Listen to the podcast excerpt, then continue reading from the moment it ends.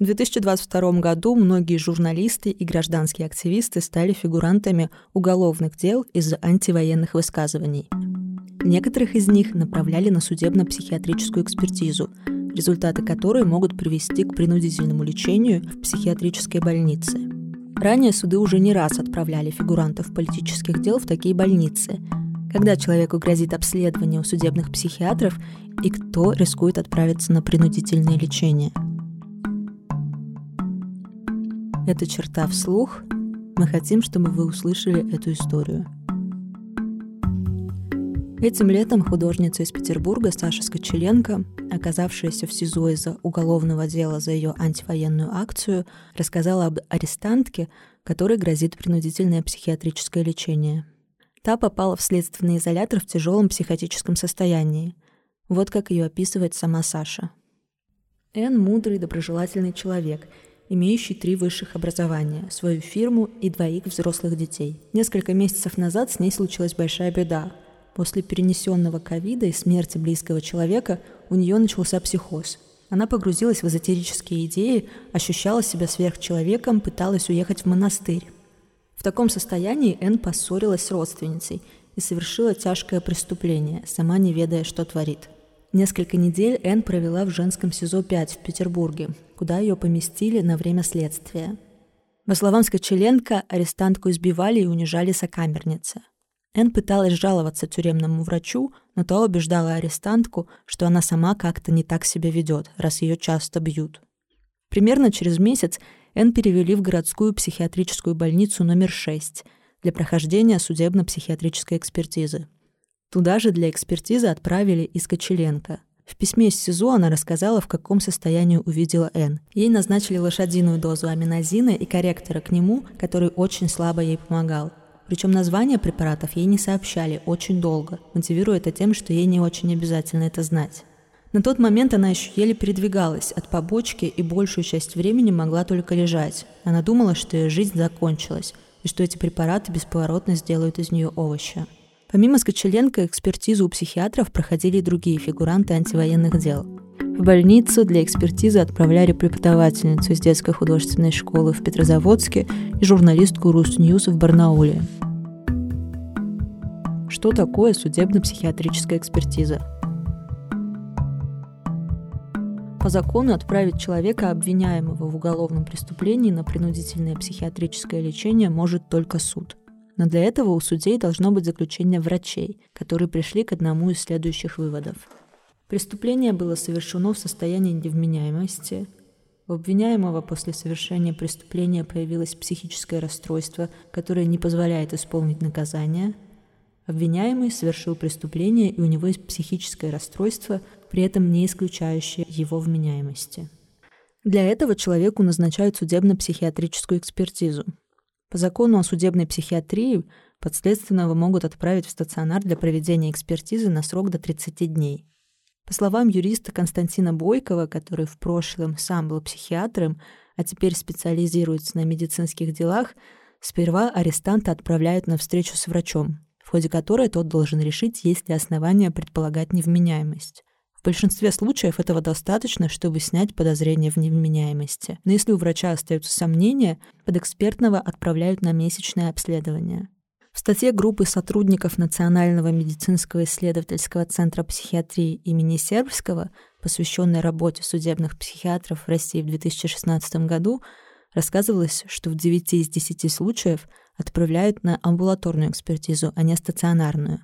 Тот год 80% отправленных на экспертизу оказались подследственными по уголовным делам или подсудимыми, а в остальных случаях это были свидетели, потерпевшие и участники гражданских дел. Авторы статьи тогда отмечали постепенный рост стационарных экспертиз за последние годы. Экспертизу может инициировать суд или следователь, но в этом случае окончательное решение принимает суд. Основание для нее — сомнение во вменяемости подследственного — Согласно Пленуму Верховного суда, одно из обстоятельств, вызывающих эти сомнения, оказание человеку психиатрической помощи в прошлом. Это стало поводом и для следователя, который вел дело москвички Али. Имя изменено. Она работает администратором квестов и воспитывает дочь-школьницу. В январе на Алю, которая решила съездить в родной Волгоград, завели уголовное дело о краже. Сама девушка отрицала вину, но следователь отправил ее в статусе подозреваемой на стационарную судебно-психиатрическую экспертизу в Волгоградскую областную психиатрическую больницу номер 2. Поводом для этого стало ранее диагностированное Али биполярное аффективное расстройство. Девушка справлялась с ним, посещая частного психиатра. Подозрение следствия – это субъективная категория. У силовиков нет медицинского образования, следователь опирается исключительно на свой жизненный опыт, отмечает юрист Константин Бойков. Попросивший об анонимности собеседник черты, работавший ранее в Центре Сербского, ведущем российском учреждении в области психиатрических экспертиз, добавляет, что гораздо чаще следователи, напротив, не замечают признаков психических расстройств. В основном психически больного сразу отправляют в обычную тюрьму, а не на лечение. Там он оказывается в невыносимых условиях, начинается обострение. Аля описывает процедуру экспертизы как длительную и утомительную и считает ее сомнительной. Больница находится в старом здании, которому уже лет 20 как нужен ремонт. Говорит она, в одном помещении расположены четыре палаты, в них живут совершенно разные люди. Мужчины и женщины, тяжелые инвалиды и совершенно обычные на вид люди. Интернатовцы и уголовники. Пока Аля находилась в стационаре, ей не выдавали препаратов, подобранных ее частным психиатром. Как объясняет бывший сотрудник Центра Сербского, это делается для того, чтобы поведение пациента не было искажено лекарствами, и врачи могли понять, как на него влияет болезнь. Больничный персонал и главврач уделяли довольно мало внимания пациентам, помещенным в стационар для экспертизы. Большую часть времени пациенты были предоставлены сами себе. Ели, спали, смотрели телевизор и гуляли во дворе. Сама процедура экспертизы сводилась к решению формальных тестов и редких бесед с психиатром и психологом, говорит Аля.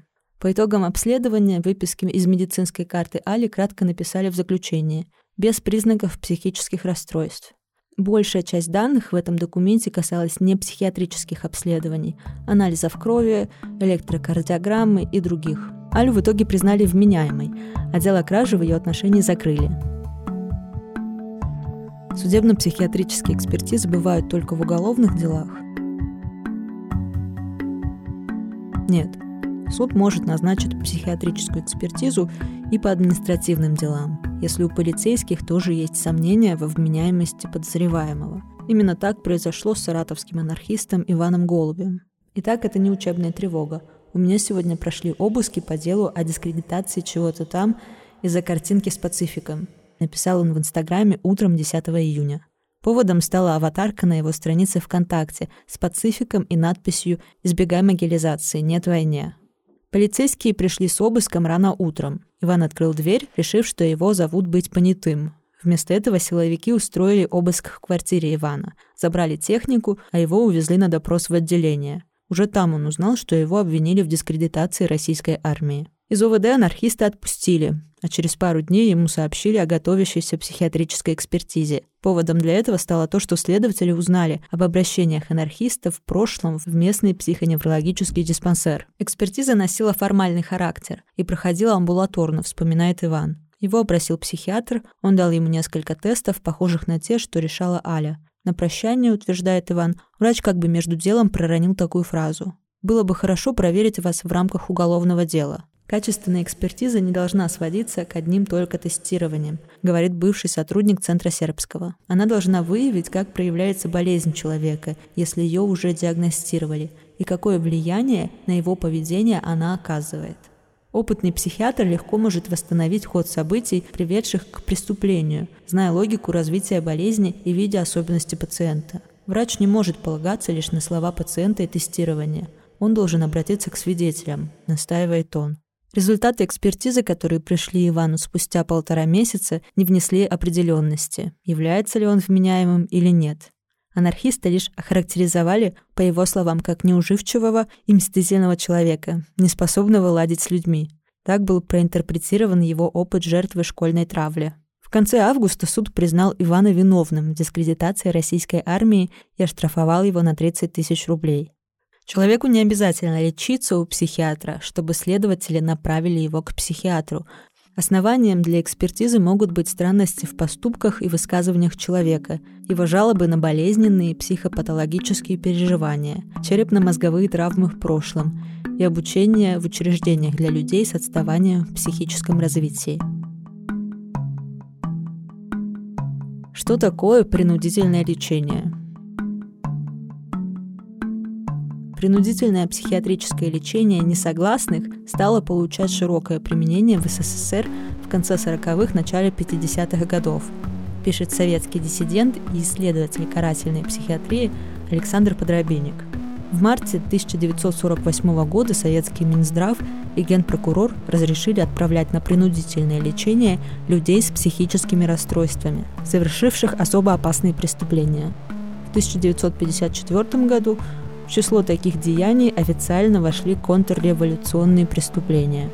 По-настоящему масштабной карательная психиатрия стала в годы развитого социализма – принятый в 1960 году новый Уголовный кодекс включал в себя целую главу, посвященную принудительным мерам медицинского воспитательного характера в отношении совершивших общественно опасные деяния. Расплывчатая категория общественной опасности давала карт-бланш на принудительную госпитализацию людей, пойманных на распространении запрещенной литературы, участие в диссидентских кружках и прочих неугодных власти формах деятельности. Через систему карательной психиатрии прошли Жарес Медведев, Владимир Буковский, Наталья Горбаневская, Валерия Новодворская и другие диссиденты. Подробинник в книге «Карательная медицина» подробно описывал внутреннее устройство психиатрических больниц и лечение с помощью связывания и вкалывания огромных доз седативных препаратов – Советские врачи ставили диагнозы вялотекущая шизофрения, бред сутяжничества или бред реформаторства, не имеющие аналогов в международной классификации болезней. Иностранные психиатры еще в 1970-х годах недоумевали от гипердиагностики шизофрении в СССР. Советолог и правозащитник из Нидерландов Роберт Ван Ворен пишет, что известно более чем от тысячи советских граждан, прошедших специализированные психиатрические больницы – но предполагает, что их было больше. Принудительное лечение в Уголовном кодексе сегодня рассматривается как замена наказания, в том числе тюремного срока. Лечение таких пациентов не вид наказания. Если в силу болезни человек не отдает себе отчет в своих действиях, его нельзя признать виновным и, следовательно, наказать, объясняет юрист Константин Бойков. Он уточняет, что решение о вменяемости или невменяемости, как правило, принимает консилиум врачей – в ходе судебной экспертизы. Тяжелый психиатрический диагноз повышает вероятность того, что пациента признают невменяемым. Но болезнь и невменяемость – принципиально разные понятия. Первое – медицинское, второе – юридическое, объясняет бывший сотрудник Центра Сербского. Даже человека с шизофренией вполне могут признать вменяемым, если даже, например, на момент экспертизы он был в состоянии обострения, а преступление совершил во вменяемом состоянии – по данным судебного департамента при Верховном суде, в 2021 году российские суды признали невменяемыми и отправили на принудительное лечение 8234 подсудимых. Это чуть больше 1% от общего числа подсудимых за тот же период. В среднем примерно такое же количество подсудимых по решению судов ежегодно направляли на лечение в последние пять лет. На лечение отправляют и фигурантов политически мотивированных уголовных дел – в июле 2021 года суд отправил на принудительное лечение якутского шамана Александра Габышева, собиравшегося провести обряд изгнания Путина. Габышева обвиняли в призваниях к экстремизму и насилию в отношении разгвардейца. Суд счел шамана особо опасным и направил его в больницу специализированного типа с интенсивным наблюдением. Мемориал признал Габышева политзаключенным. Другой резонансный случай произошел в Волгограде – в 2020 году силовики задержали 14-летнего Ярослава Иноземцева. Его обвинили в подготовке нападения на школу. Сотрудники Центра Сербского признали подростка невменяемым. Его тоже отправили на принудительное лечение. Мать подростка настаивала, что тот не собирался причинять никому вред и лишь увлекался пиротехникой. Проект «Поддержка политзаключенных Мемориал» следит и за менее известными делами. К ним относится экс-волонтер Иркутского штаба Навального Дмитрий Надеин, которого обвинили в оправдании терроризма и отправили на лечение в стационар. ЛГБТ-активисту из Петербурга Александру Меркулову, которому предъявили схожие обвинения, назначили принудительное психиатрическое лечение в амбулаторной форме. Можно ли считать лечение более мягкой альтернативой тюрьме – вопрос дискуссионный. По словам юриста Константина Бойкова, амбулаторное лечение действительно более мягкий и щадящий вариант. Подсудимый должен регулярно отмечаться у лечащего врача, как правило, по месту жительства, и принимать выписанные ему лекарства. Но у людей, направленных на принудительное стационарное лечение, дела обстоят куда хуже. Судебное отделение больниц, говорит Бойков, напоминает гибрид СИЗО с психиатрической больницей. Больных содержат в специальных камерах с решетками на окнах. Пациентам положены недолгие прогулки и передачки. Есть возможность писать письма и в зависимости от внутреннего распорядка в определенное время звонить близким. У принудительного лечения нет определенного срока. Его могут продлевать год за годом, если врачи считают, что пациент по-прежнему опасен для общества. Комиссия психиатров должна раз в полгода освидетельствовать пациента, отправленного судом в больницу, чтобы определить, нуждается он в продлении лечения или нет. На основании такого заключения администрация больницы подает в суд представление о продлении, изменении или прекращении лечения. Также об освидетельствовании может ходатайствовать сам пациент или его законные представители. Что может сделать человек, попав на принудительное лечение?